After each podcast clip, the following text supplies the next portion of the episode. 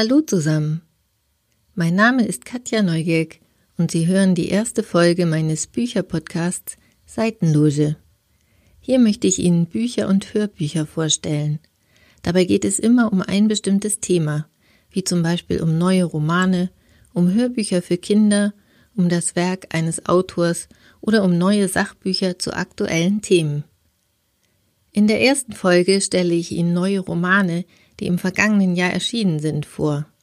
Alle Bücher habe ich mit Begeisterung gelesen und möchte sie Ihnen hiermit wärmstens empfehlen.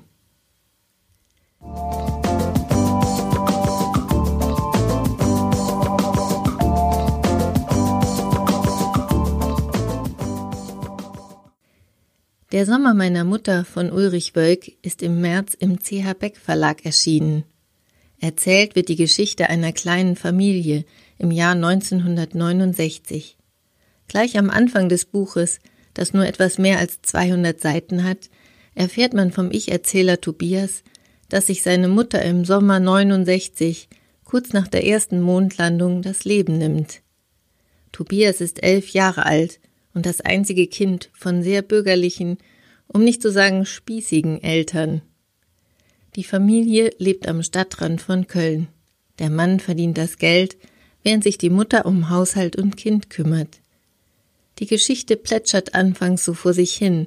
Tobias erzählt von alltäglichen Dingen, wie dem gemeinsamen Jeanskauf mit der Mutter, und man ahnt zu keiner Zeit den wahren Grund für ihren späteren Selbstmord. Aber das Buch ist sehr spannend geschrieben, und man möchte unbedingt wissen, wie das Leben der dreiköpfigen Familie weiter verläuft. Dann kommen die neuen Nachbarn ins Spiel.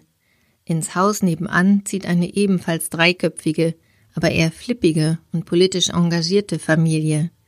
Tobias freundet sich mit der zwei Jahre älteren Tochter an und macht seine ersten erotischen Erfahrungen. Auch zwischen den Eltern entwickelt sich eine Beziehung, die es in sich hat. Die Zeiten ändern sich, der erste Mensch betritt den Mond und das Leben der Protagonisten ändert sich auch im Sommer 1969. Unbedingt empfehlenswert. Ein Buch, das man nicht so schnell vergisst, obwohl man es schnell ausgelesen hat.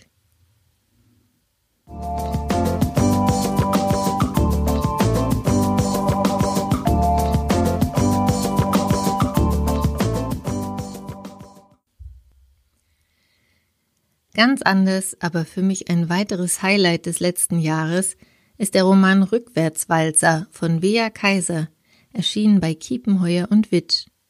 Ich war erst skeptisch, als ich den Klappentext las. Die Inhaltsangabe klingt sehr skurril und für meinen Geschmack eigentlich einen Ticken zu weit hergeholt. Die sehr unterschiedlichen Lebenswege der Mitglieder einer österreichischen Familie werden erzählt.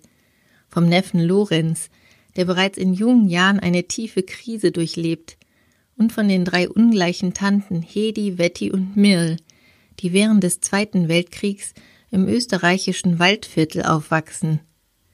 Obwohl das Buch in fast jedem Kapitel die Perspektive und die Zeitebene wechselt, kann man der Geschichte sehr gut folgen und ist gespannt, wie das Leben der Familie wohl weiter verläuft. Die drei Tanten haben ganz unterschiedliche Lebensentwürfe, und durch teils tragische, teils glückliche Zufälle entwickelt sich ihr Leben oft ganz anders, als sie es sich erhofft oder gewünscht haben. Als Onkel Willi, der in der Familie sehr geschätzte Ehemann von Tante Hedi, stirbt, und das Geld für die Überführung des Leichnams in seine Heimat fehlt, überreden die Tanten ihren Neffen, sie mitsamt der tiefgefrorenen Leiche von Onkel Willi in einem Fiat Panda nach Montenegro zu chauffieren, um dem Onkel seinen letzten Wunsch zu erfüllen. Wie Herr Kaiser charakterisiert die Protagonisten der Geschichte sehr treffend, brüllend komisch und teilweise sehr berührend und traurig. Manchmal muss man richtig laut lachen, und manchmal bleibt einem der berühmte Kloß im Hals stecken. Ein sehr kurzweiliges, spannend erzähltes Buch, das kein typisches Männer- oder Frauenbuch ist. Herrlich finde ich persönlich die österreichische Färbung der Sprache von Wea Kaiser. Wenn Sie es lesen, werden Sie verstehen, was ich damit meine.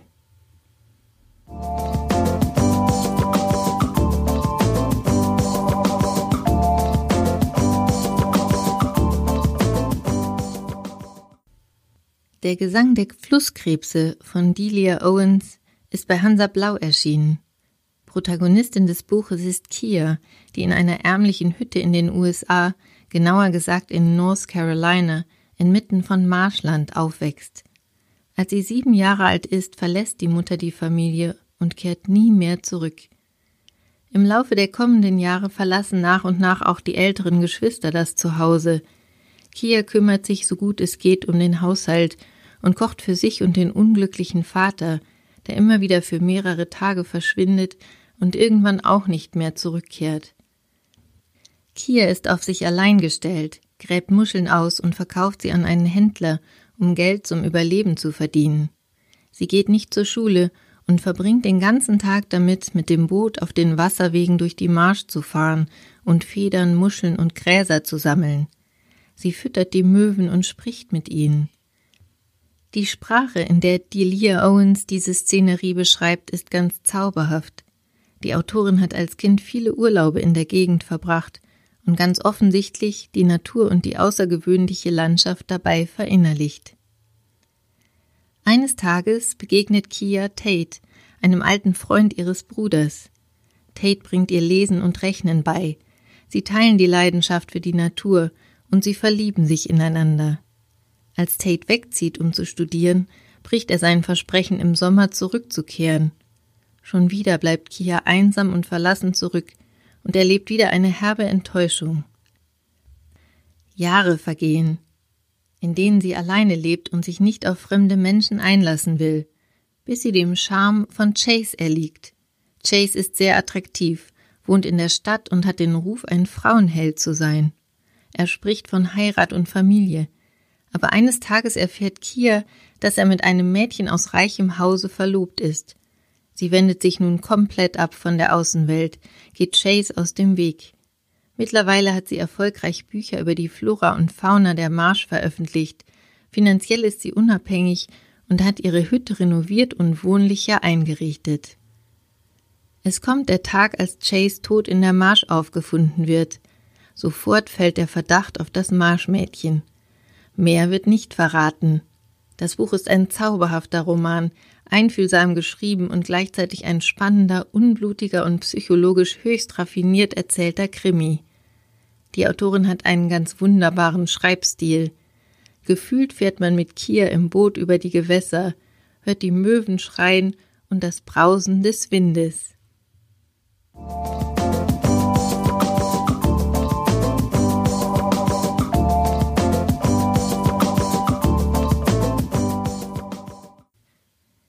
September 2019 erschien der erste Roman des Schauspielers Matthias Brandt. Man kennt ihn aus Fernsehserien wie Polizeiruf 110 und Babylon Berlin. Er ist der Sohn des ehemaligen Kanzlers und SPD-Politikers Willy Brandt. Vor drei Jahren erschien sein Erzählband Raumpatrouille, in der er seine Kindheit in den 70er Jahren verarbeitet. Auch sein neues Buch Blackbird erzählt eine Geschichte aus dieser Zeit, der Ich-Erzähler Morten, genannt Motte, erfährt eines Tages, dass sein bester Freund Manfred, genannt Bogi, sehr krank ist. Mottes Leben gerät aus den Fugen. Im Klappentext heißt es sehr treffend, auf einmal ist nichts mehr so, wie es war. Bogi fehlt ihm sehr, und er kann überhaupt nicht mit seiner Krankheit umgehen. Die Schilderungen seiner Besuche im Krankenhaus zeigen, wie hilflos er ist, Ausgerechnet zu dieser Zeit verliebt er sich auch noch unglücklich. Auch damit versucht er alleine fertig zu werden.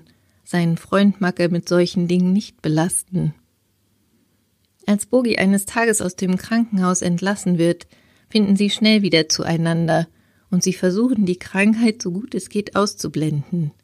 Sie kaufen gemeinsam im hippen neuen Plattenladen ein, spielen Fußball und treffen alte Freunde. Das Buch hat mich sofort an meine eigene Jugend erinnert und wie anstrengend es sein kann, erwachsen zu werden. Unbedingt empfehlenswert auch als Hörbuch, eingelesen vom Autor.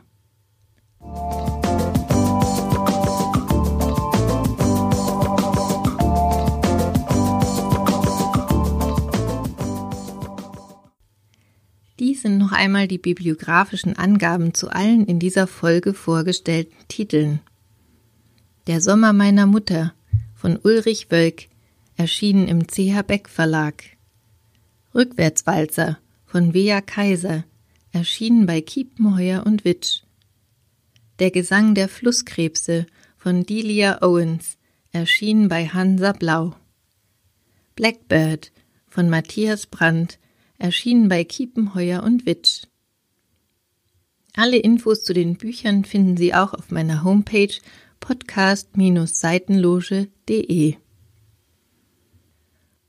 Und nicht vergessen, nach dem Hören kommt das Lesen. Bitte unterstützen Sie den regionalen Buchhandel und kaufen oder bestellen Sie die Bücher bei Ihrem Buchhändler vor Ort. Mein Name ist Katja Neugeg und Sie hörten die erste Folge des Bücherpodcasts Seitenloge.